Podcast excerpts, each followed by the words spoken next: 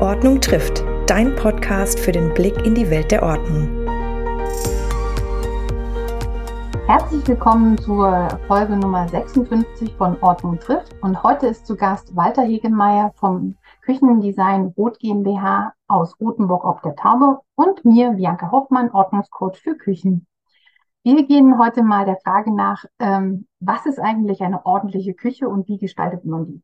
Doch bevor wir anfangen, äh, Walter, möchtest du dich ganz kurz selbst vorstellen, weil ich kenne dich ja schon. Ja, ich bin Walter Helgemeyer. Ich habe das schönste modernste Küchenstudio in Rotenburg ob der Tauber. Ich plane sehr viele Küchen für jeden Kunden speziell persönlich auf ihn zugeschnitten. Da ist mir dann immer wichtig, ob der Links- oder Rechtshänder ist, ob er groß ist oder klein, so dass er vom, von der Planung her die optimale Küche kriegt. Was natürlich auch wichtig ist, wie man die Küche innen drin gestaltet und wie man sie einräumt. Und dort jeder Kunde hat da seine eigenen Vorstellungen dazu. Und das versuche ich dann umzusetzen. Sehr gut, da werden wir gleich noch drauf eingehen. So, jetzt noch ganz kurz zu mir. Mein Name ist Bianca Hofmann. Ich bin Inhaberin von Küchenchaos AD. Ich bin Ordnungscoach speziell für Küchen. Das heißt, ich habe äh, mehrere Jahre das Küchen selber verkauft und habe dann festgestellt, dass wir mehr Ordnung in den Küchen brauchen. Nicht nur die Küchen selber, sondern halt auch die Ordnung in der Küche.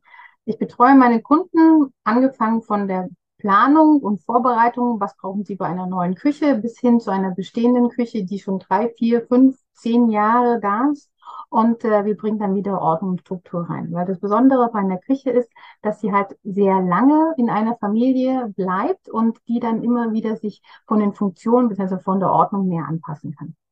Ich habe heute den Walter dazu gebeten zu unserem Podcast, ganz einfach deswegen, weil er einer ist, wo ich sage, ich vertraue ihm gern meine Kunden an und schicke ihm gern äh, Küchenkunden, äh, weil er ein Küchenstudio-Inhaber ist und weil er A anfängt von der Planung, zur Beratung bis dann aber auch zum Aufbau. Und da würde ich ganz gerne mal einsteigen. Walter, du bist einer, der geht dann in die, also in die Wohnung rein und baut die Küche mit auf. Wie lange brauchst du denn ungefähr um für eine Küche zum Aufbau?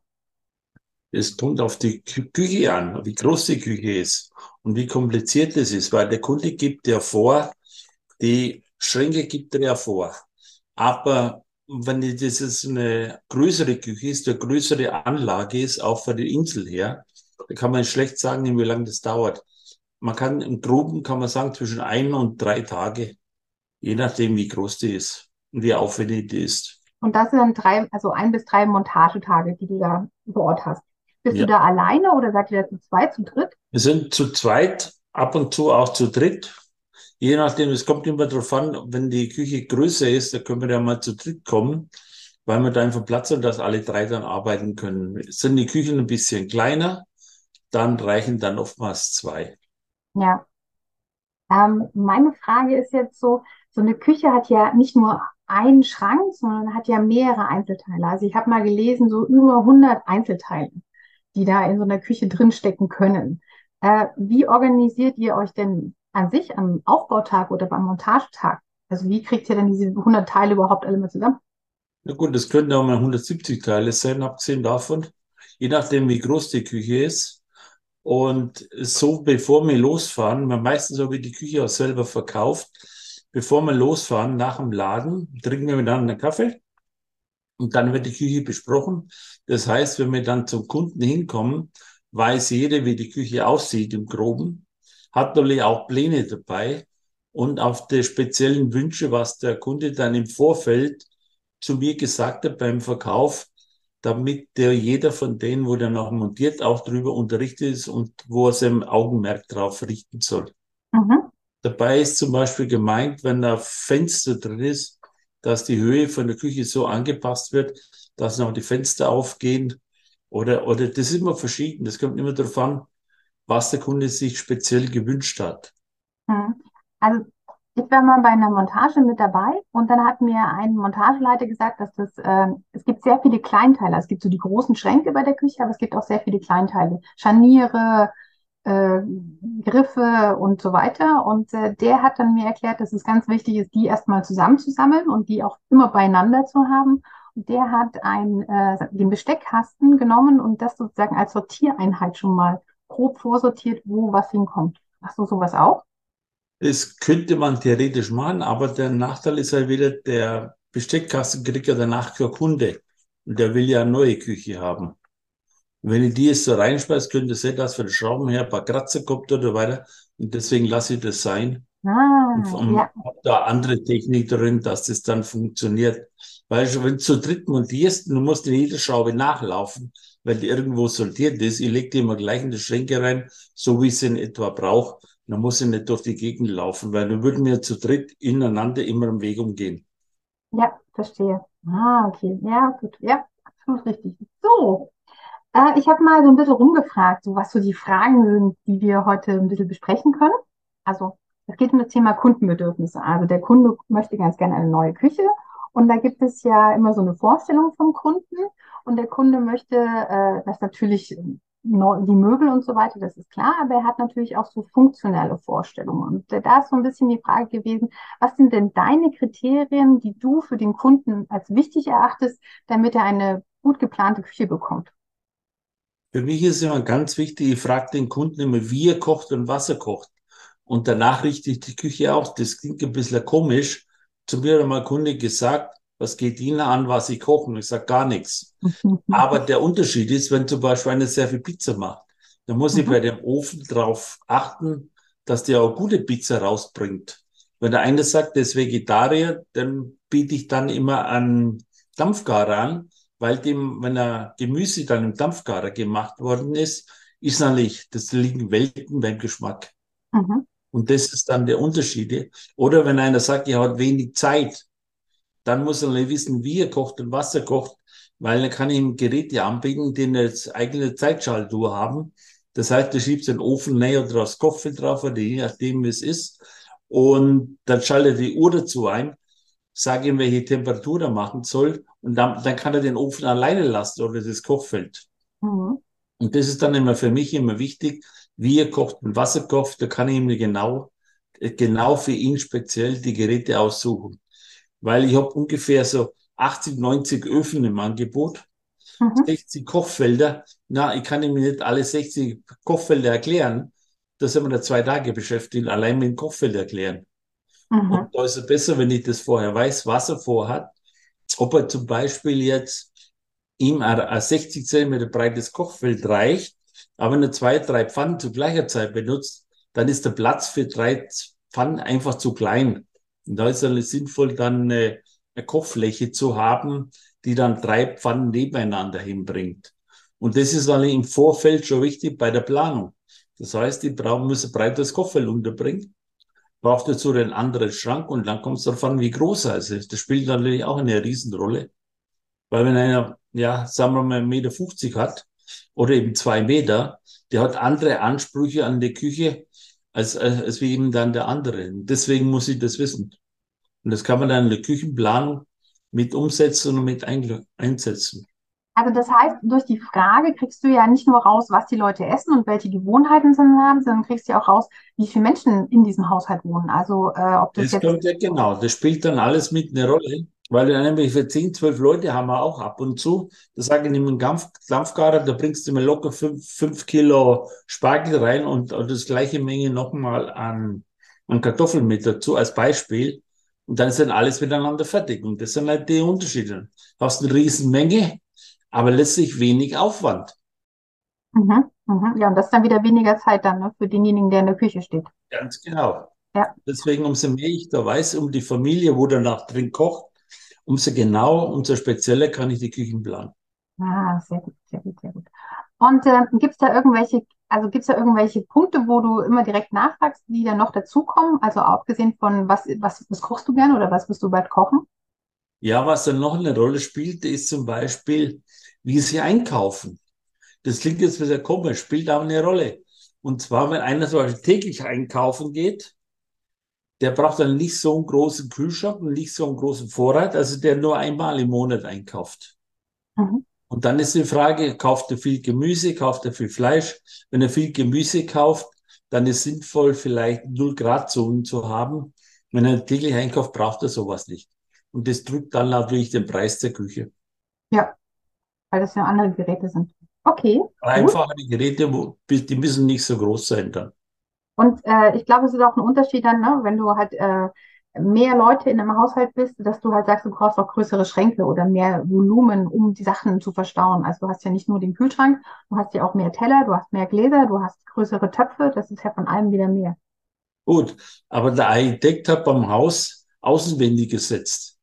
Und die Außenwände, die schränken halt auch die Küche ein bisschen mit ein, was die Größe betrifft. Und, da, und zwischen diesen Dingen muss man dann einen Kompromiss finden. Und das ist dann meine Aufgabe. So dass er das dann wirklich auch alles unterbringt.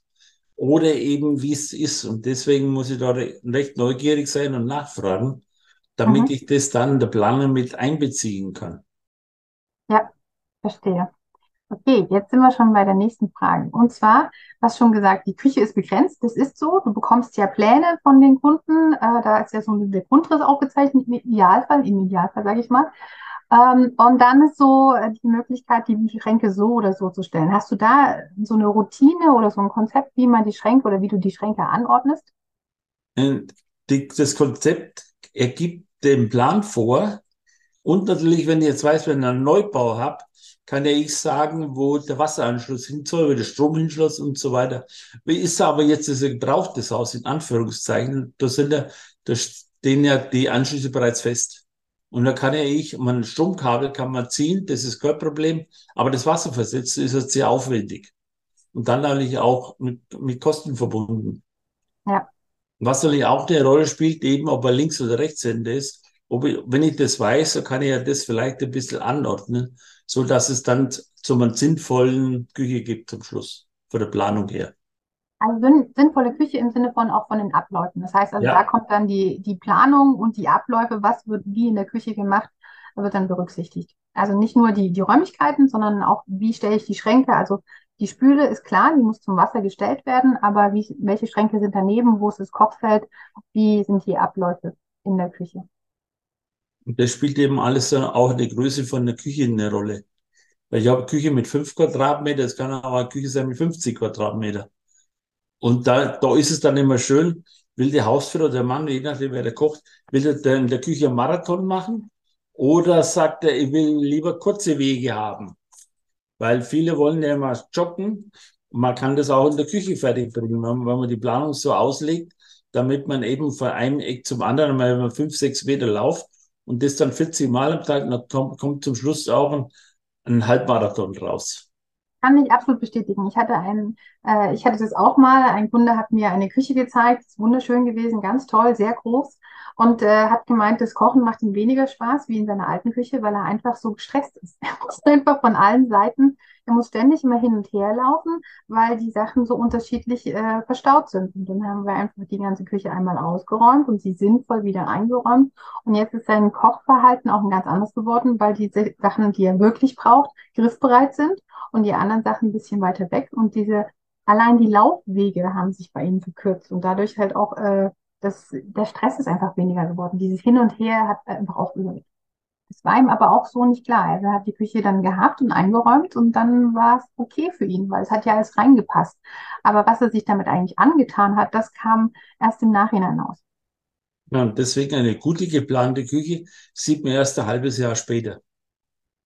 Wenn eine Küche gut geplant ist, vorher weißt du es noch nicht, weil warum ein halbes Jahr später, bei sechs, sieben Wochen vorher, tust alles immer umräumen. Dann kommt der Topf mal dahin, dann kommt die Pfanne dahin, dann kommt das wieder dahin. Und wenn das alles abgeschlossen ist, dann das auf einen persönlich dann eingeräumt ist, so wie es es gehört, das ist ja auch deine Aufgabe dazu. Mhm. Und dann sind die Leute dann glücklich da drin, weil dann macht es ihnen plötzlich Spaß da drin zu arbeiten.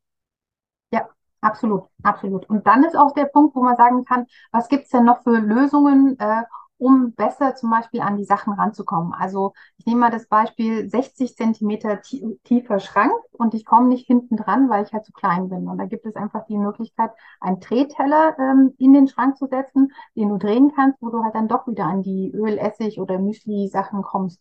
Und das sind solche Lösungen, wo ich dann ansetze und sage, okay, der Schrank an sich ist an der Stelle gut, das ist auch schon vom Inhalt her gut, aber du suchst ja immer noch zu stark. Und deswegen gibt es da einfach clevere Lösungen und so Küchengadgets, die man nutzen kann. Muss man aber auch wissen, das muss man ehrlich dazu sagen. Das meine ich ja damit. Man kann viel mit Schubladen machen, ganz klar. Schubladenauszüge, gibt es verschiedene Möglichkeiten hierzu. Aber letztlich steht auch zu den Schubladen auch immer ein Preis dahinter. Mhm. Und der Preis ist halt auch ein Argument, wo man dann sagen kann, naja, leiste ich mir das oder kann ich darauf verzichten? Ja, das, das finde ich, also ich finde diese, diesen Ansatz sehr logisch, aber ich habe trotzdem die Frage bekommen, ähm, Schublade oder Schrank? Also warum gibt es überhaupt noch Schränke? Also Schränke mit in dem Sinne dann halt Schrank mit Drehtür statt einer Schublade. Und ähm, da muss ich ehrlich sagen, also auf diese Frage, äh, darauf wäre ich ja überhaupt nicht gekommen, muss ich ehrlich sagen. Weil warum ähm, werden noch Unterschränke ohne Schubläden verkauft?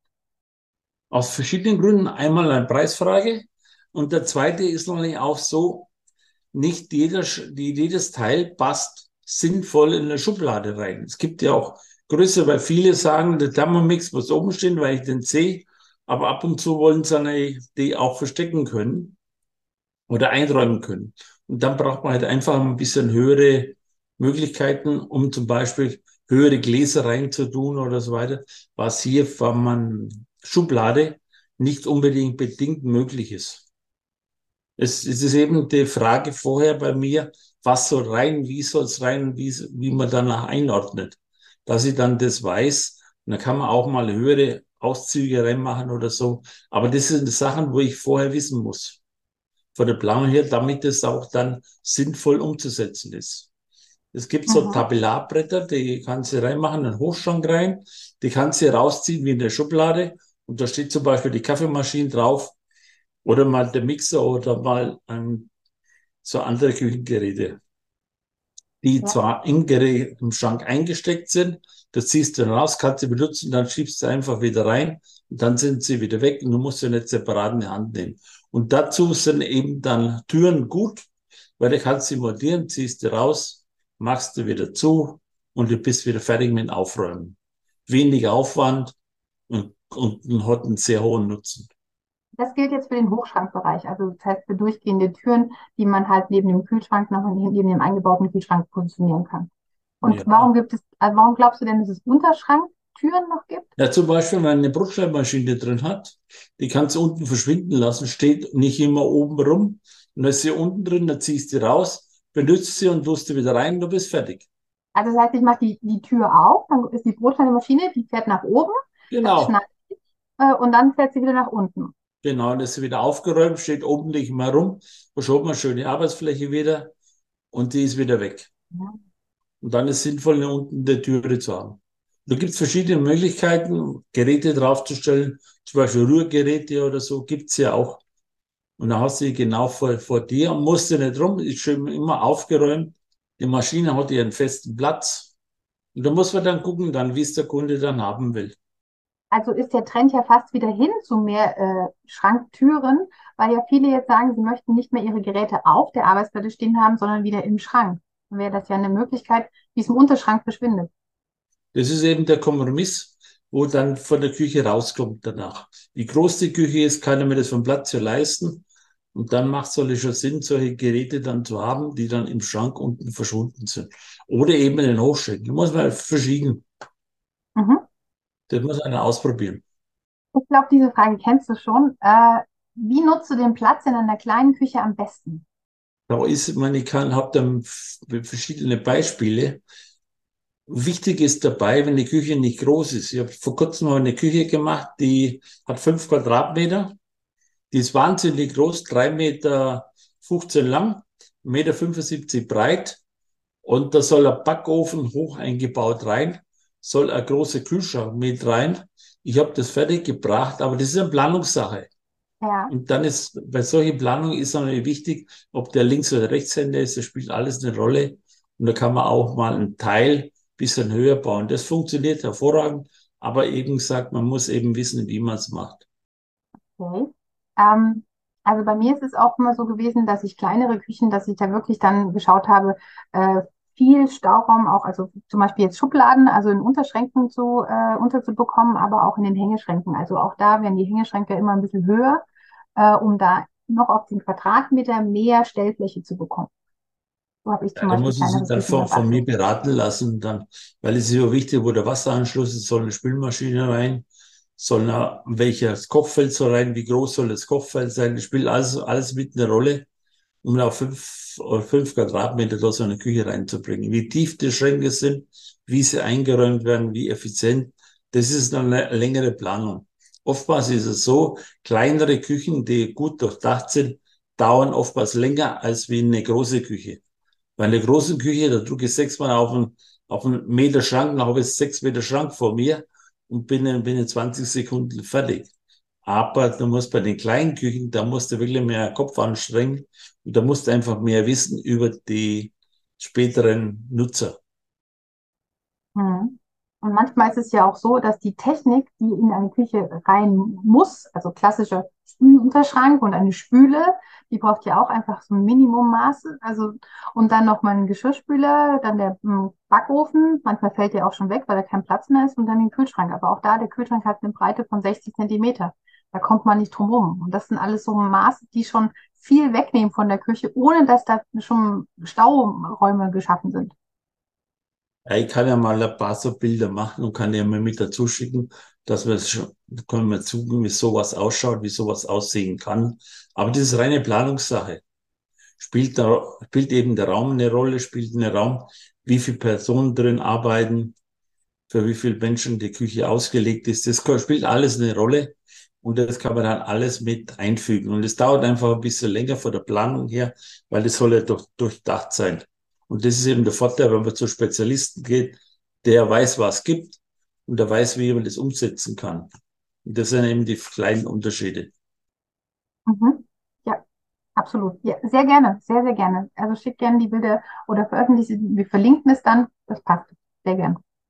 Gut, jetzt kommt eine Frage. Und zwar, was, wenn ich, wenn ich klein bin oder wenn ich äh, nicht mehr an Sachen rankommen. Also wenn, äh, wir hatten jetzt gerade eben, also ich hatte zum Beispiel das Beispiel mit der 60er Tiefe. Äh, ich kenne Frauen, die sind äh, kleiner wie ich, also ich bin jetzt 1,64, die kommen einfach schon gar nicht ans Ende der Arbeitsplatte, weil sie, weil sie einfach nicht die Länge hinbekommen.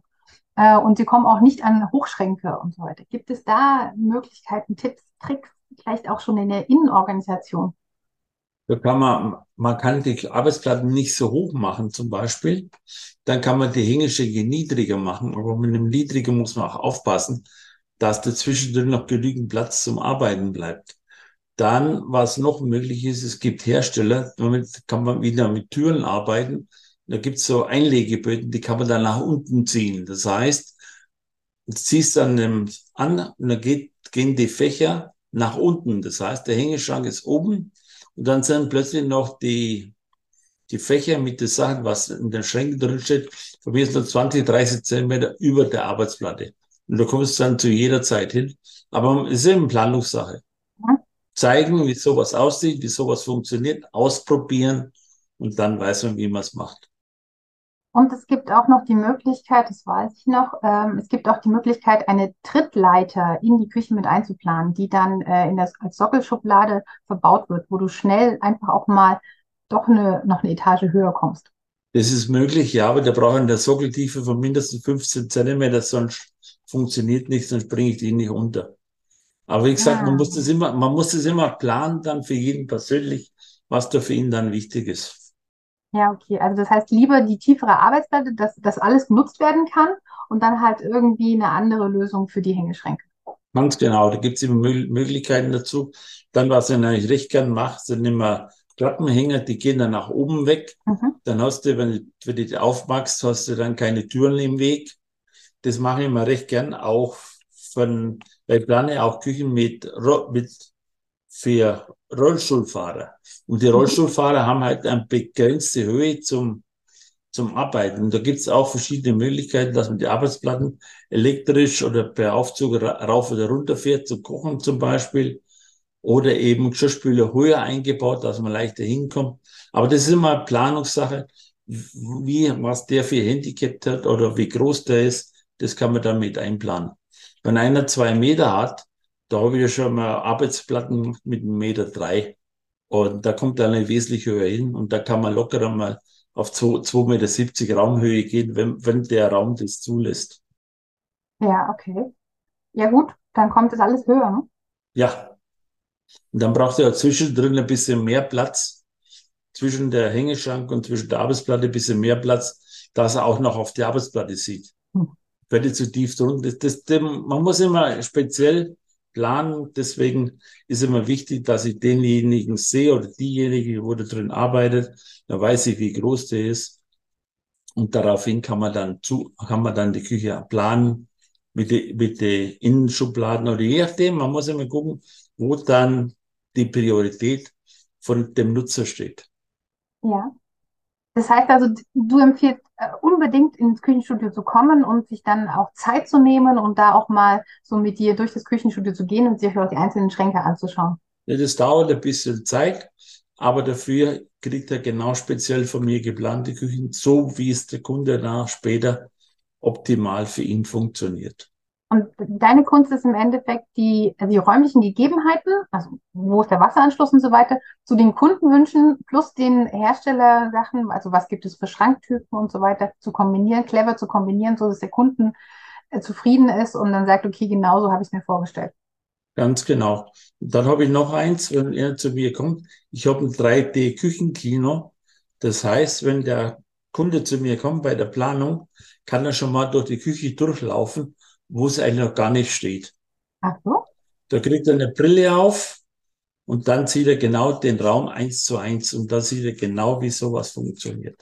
Das heißt, er kann dann schon durch seine Küche laufen. Ja. Okay, spannend. Sehr, sehr spannend. Also Empfehlung zu dir kommen. Definitiv. Genau so ist es. Eine große Frage war noch das Thema Eckschränke. Und zwar, viele haben die, das Thema ich möchte gerne meine Ecke so optimal nutzen wie möglich. Und ich weiß es aus meiner Vergangenheit und ich weiß es auch von Kunden.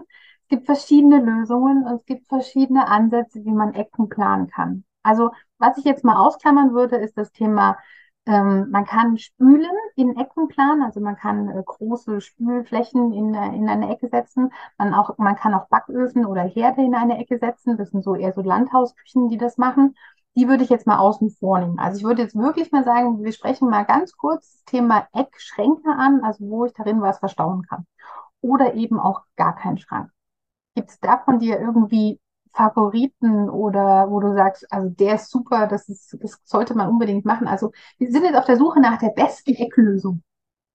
Es kommt, es kommt darauf an, wie vom Raum her, dann ob er rechts oder linkshänder ist. Da gibt's Lemot-Schränke, die fahren dann hinten raus das heißt, du machst die Türe auf, nimmst die ganze Schublade und ziehst sie einfach raus. Die fährt dann vor dich hin, dann kannst du es wieder reinräumen. Und da muss man eben schauen, wie viel Platz ihr braucht. Da gibt's Eckkarussell, gibt's. Es gibt aber auch Eckschränke, die kann man nur ein Fach reinmachen. Das ist dann effizient, da hast du kein Loch. Der Nachteil ist, du musst sie halt hinknien, damit du da hinten hinkommst. Wenn der Schrank einmal von vorne bis hinten immer 70, 80 Zentimeter nach hinten geht, da brauchst du ziemlich lange Arme, bis du dahinter zu kommen. Und da tust du über vorne hin. Das ist dann so, wenn du hinten reinräumen, in den zehn Jahren merkst du immer, was du eigentlich noch da hinten drin hast. Das sind dann die Schätze, was dann auftauchen. Absolut, absolut. Da, da sind noch die meisten Schätze wirklich zu finden. Mit diesen ja, Schränken. Schön, In Eckschränken ist alles verstaut, nur nicht das, was man eigentlich braucht. Und gerade mit den Einlegeböden im Eckschrank und den Einlegeboden, da findet man wirklich sehr, sehr viel. Ich hatte mal eine Kundin, die hat darin äh, Küchenrollen gelagert, weil sie einfach sagt, für was anderes ist dieser Platz nicht mehr gut. Ja, da, kommt, da kann man viel lagern da drin. Weil du hast immer, wenn der 90 auf 90 ist, man Lauscherfläche und das dann dreimal. Das ist schon eine schöne Fläche, man. Da, da bringt eine andere ganze Küche unter. Im Schrank. ja, ja, stimmt. Man, muss halt hinlegen und muss halt bücken. Und wenn es dann Bequemlichkeit noch ins Spiel kommt, dann kann man auch so machen, dass man die als Karussell drehen kann oder eben die Ablagen rausholen kann ins Freie. Und das ist eben dann die Unterschiede. Und der Luxus. Und der Luxus mhm. findet sich im Preis wieder. Mhm. Vorteil ist nämlich, ich kann hier, bringen natürlich zusätzlichen Stauraum, was wäre sonst tot wäre, der Raum. Ja. Also die Frage ist immer die Funktionalität. Also braucht man diesen Stauraum oder ist es nur Ablage? Ganz genau. Und, und nutzt man ihn auch wirklich? Also das ist wirklich, diese Küchenrollen hätte sie auch gut in der Vorratskammer oder äh, abstellen. Also das war gar nicht so dafür gedacht. Ja, und deswegen frage ich mal, wie jemand kocht, was er jemand kocht. Und dann, dann kann ich ja mal ungefähr den Platzbedarf sehen, was er dafür braucht. Weil es ist auch von der Arbeitsplatten her, man, der einen kommen mit 20 Zentimeter, 30 Zentimeter Platz zum Schneiden aus. Die andere, wenn einen Kuchen backen, brauchen, brauchen 10 Quadratmeter und der reicht noch nicht. und auch mit dem Geschirr. Eine kommt mit drei Töpfen auf und der andere räumt dann halbe, die halbe Küche aus, um, um ein Menü zu machen. Und ja. das ist dann alles, was halt dort bei der Küchenplanung eine Rolle spielt. Und da war auch, wie viele Personen das drin sind. Habe ich jetzt große Töpfe, habe ich kleine Töpfe. Und da gibt es eben dann die speziellen, für jeden speziell, dass man genau auf die Töpfe dann zuplanen kann. Habe ich auch schon gemacht. Du hast auch die, das musst du mir nochmal kurz erklären, du hast auch die Töpfe zuge, draufgeplant. Oder wie ja. hast du das, wie meinst du ja, das? die Töpfe dazu eingeplant. Ich habe gesagt, die hatte solche Töpfe, die hat solche Töpfe. Das war eine Kundin, die hat, ähm, das war Unternehmerin. Aha. Und die Mama von der Kundin hat für die komplette Familie plus Belegschaft gekocht. Das heißt, sie haben pro Tag für zwölf Personen gekocht. Und da kommst du eigentlich mit einem halben Liter Topfen nicht weit. Mhm. Also waren einmal Töpfe drin mit so um die 10, 15 Liter. Und die mussten da drin Platz haben. Und da habe ich eben die Küche so konzipiert, dass die, dass die da unten einen Stauraum hatten. Für diese Töpfe. Ja. Also das heißt, du kannst die Schränke auch schon variabel anpassen. Also das, ja. äh, und das hast von du dann gemacht. Von der Breite her, von der Höhe her. Aber wie gesagt, es gibt halt Grenzen, was der Eidec gesetzt hat. Mhm. Okay, spannend, sehr, sehr spannend. Und da hat dann, haben auch alle Töpfe dann reingepasst? Die Kunde ja. war zufrieden? Die waren danach hochglücklich. Ich habe gesagt, es war bis sechs Wochen. Danach haben sie mir angerufen, sie haben recht gehabt. Das ist traumhaft. Ja, ich habe alles da. Ich muss mich weit drehen. Ich, ich hole den Topf von unten hochstellen, hinschalte ein und, und es funktioniert. Sehr gut. So soll es sein. Perfekt. Perfekt, perfekt. So, eine Frage noch. Und zwar, jetzt haben wir ja drüber gesprochen, was, was man beachten muss und so weiter. Was darf, was kann denn der Kunde schon oder äh, ja, was kann der Kunde vorab schon tun oder was, was brauchst du, damit du ihn optimal beraten kannst? Das ist dann im Erstgespräch, wenn die reinkommen und fragen immer, wie man das plant, dann frage ich immer, sie sollen sich mir Gedanken machen, äh, was sie kochen, wie sie kochen, ob sie mehr Gemüse machen und so ob sie einen Dampfgarer brauchen, ob sie das brauchen, ob sie jenes brauchen. Und dann haben sie sich schon mal Gedanken drüber gemacht und nachher können sie mir das schneller dann sagen und das kann ich dann wesentlich schneller umsetzen, dass, wie das dann funktioniert. Die sagen dann, ja, ich will einen Hochschrank dafür, ich will einen Hochschrank dafür, da brauche ich einen Schrank und da brauche ich einen. Da weiß ich schon mal, was ich einplanen kann. Und dann gibt es noch nicht die Möglichkeit von dem Raum her, ob ich das tatsächlich auch unterbringe. Was mhm. ich immer gerne frage im Vorab, wie viel Platz brauchen Sie zum Kochen? Da gucken mich die immer an. Da sage ich das Beispiel, was ich vorher erwähnt habe. Ja, einer rührt einen Kuchen, macht einen, macht einen Teig, schüttet es in die Form, geht rein, macht die Schüssel sauber fertig. Und der andere muss das herrichten, muss das herrichten und braucht er mindestens 10 Quadratmeter dafür. Man hat da 20 Töpfe, weil er alles vorbereiten will und so weiter. Und das ist eben das vom Platz her. Das ist sozusagen und da was da viele mal kommen, an das habe ich noch gar nicht gedacht, wie viel Platz ich da brauche. Okay. Und dann spielt ja auch oftmals eine Rolle, das habe ich jetzt heute wieder gehabt, und zwar Abfall. Wie sortiere ich meinen Abfall? Wenn man, bei mir ist ich habe einen Garten, ich habe eine kleine Schüssel oben stehen, die leere täglich aus. Wenn ich da was Gemüseartiges habe, das kommt bei mir auf den Komposthaufen, aber wenn du es dann nicht hast, muss die Papier sortieren, muss die Korken sortieren, muss ja alles sortieren. Und dann brauchst du halt wesentlich mehr Möglichkeiten, um das, um das zu sortieren. Und dann ist die Frage wieder, hast du 400 Quadratmeter Haus, hast du einen Köller, der auch so groß ist, oder hast du eine Wohnung mit, mit 60 Quadratmeter, wo alles so rein muss? Ja. Und, Und welche Vorschriften gibt es noch von, von dem jeweiligen Ort, wo du wohnst? Da gibt es ja auch wieder unterschiedliche Müllvarianten, was wie wo gesammelt wird. Genau so ist es. Und das, das muss ich wissen und muss erfragen, weil ich baue ja nicht nur im Rotenburg drumherum. Da weiß ich, aber ich fahre auch mal Tegernsee, der Stuttgart oder, oder Stuttgarter Wohnungen, die sind halt relativ klein. Bei 23 Quadrat Euro pro Quadratmeter Miete, da bleibt dann nicht mehr viel übrig. Da sind Ja. die Wohnungen ziemlich klein und da muss das halt alles unterkommen. Und das muss alles in die Küche mit rein. Und das, das sind die Sachen, was ich frage, wo ich wiss, wissen muss. Und, äh, und dass die Kunden Fotos mitbringen, Pläne mitbringen, ist das auch, das ist auch Das macht Sinn, weil dann kann ich mir eher den Raum vorstellen. Aber grundsätzlich will ich die Küchen nachmessen, zwar persönlich. Dann sehe ich, wie groß der Raum ist und so weiter. Und dann kann man dann noch, ein, noch genauer und speziell auf die Kundenwünsche eingehen. Weil dann haben Sie zuerst einmal, wurde vorgesprochen, mal Gedanken drüber gehabt. Dann wissen Sie, wie die Küche aussieht. Und dann beim Nachmessen haben Sie ja noch mal Gedanken gemacht, weil es ist so, nachts kannst du dann nicht schlafen, weil es so, die Küche ist halt doch nicht ein paar Schuhe, wo du kaufst. Da machst du halt doch ein bisschen mehr Kopf. Der hat das erzählt, hat das erzählt, da, da spricht man das mit seinem Partner durch. Und wenn die dann zum Messen kommen, dann kommt es ja darauf an, kann man das noch ändern, kann man nicht sagen, ja, es geht noch. Und da kann man noch mal im Nachhinein noch auf die Wünsche mit eingehen, was die Kunden später noch mal eingefallen ist, wo sie bei einem Küchenplan eben gar, noch gar nicht daran gedacht haben, wo es später gekommen ist, die Idee.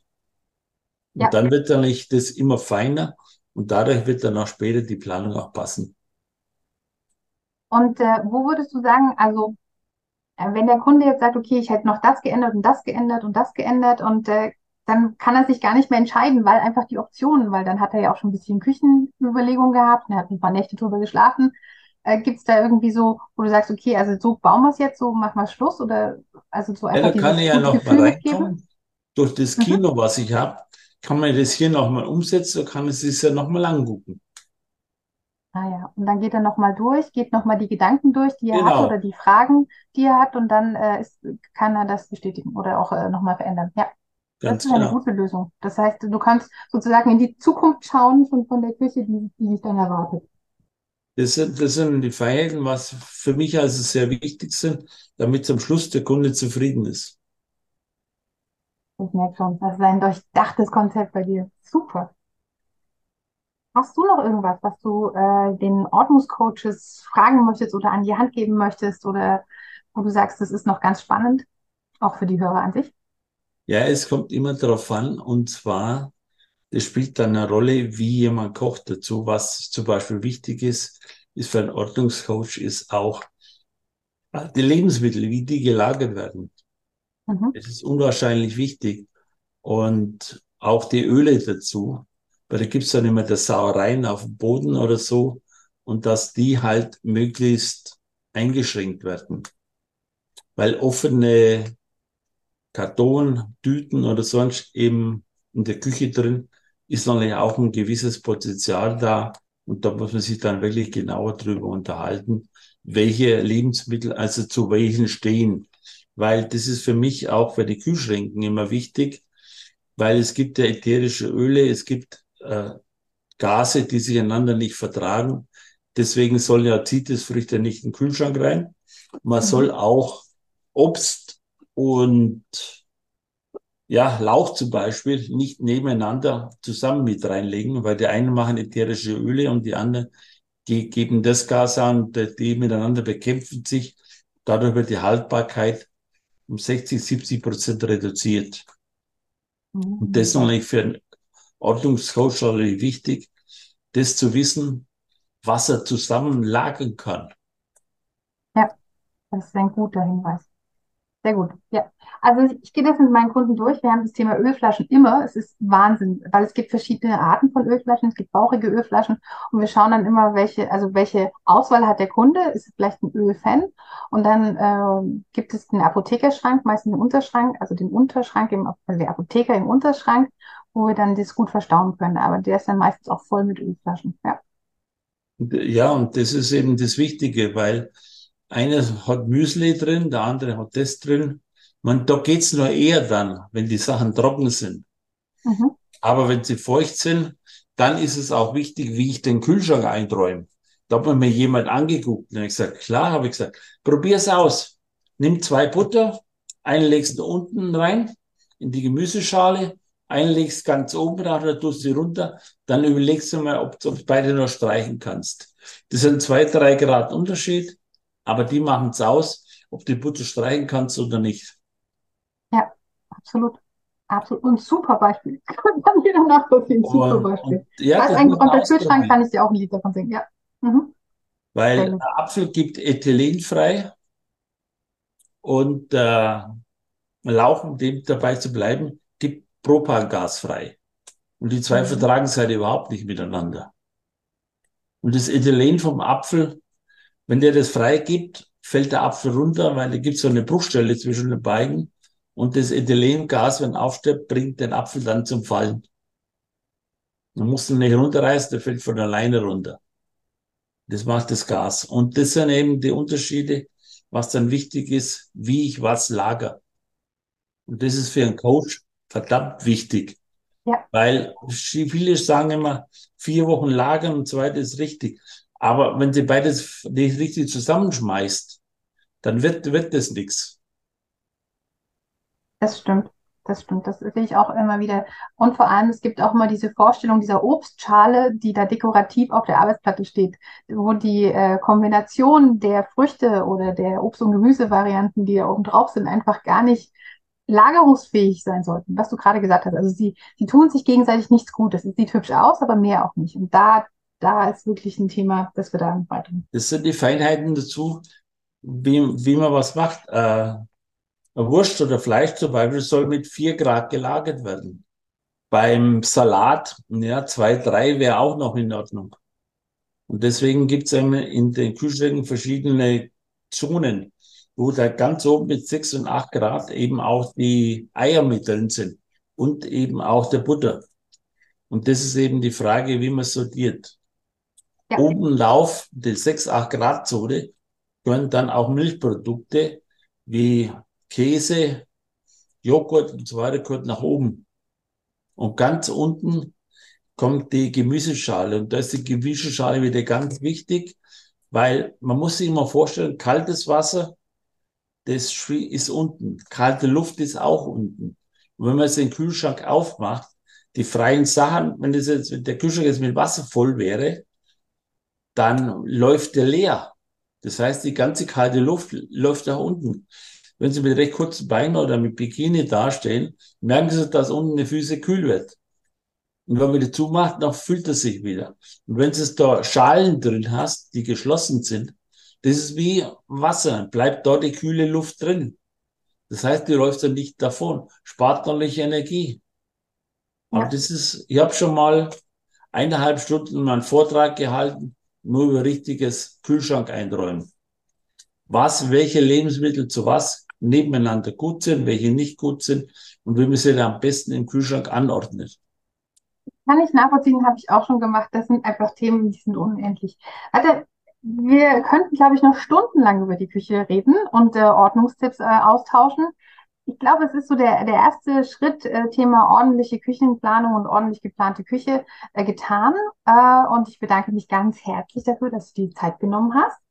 Und ich kann nur sagen, Küche ist ein Riesenthema. Es gibt auch die Schrankvielfalt, auf die wir noch gar nicht eingegangen sind. Also welche Schranktypen gibt es? Wo sind die Vor- und Nachteile? Also vielleicht ergibt sich einfach mal die Gelegenheit noch ein zweites Mal. Lieber Walter, ich danke dir und ich sage vielen Dank fürs Zuhören und äh, vielleicht auch bald. Ich möchte mich auch dafür herzlich bedanken und wünsche ein gutes Gelingen. Einfach mal ausprobieren, drüber nachdenken. Und wenn Sie glauben, Sie können ja hier zwei Stück, die einen Plan davon haben. Einfach kurz melden. Dankeschön. Vielen Dank. Das war's auch schon für heute. Danke, dass du dabei warst. Wir freuen uns auf die nächste geordnete Runde mit dir. Happy Days, deine Verena.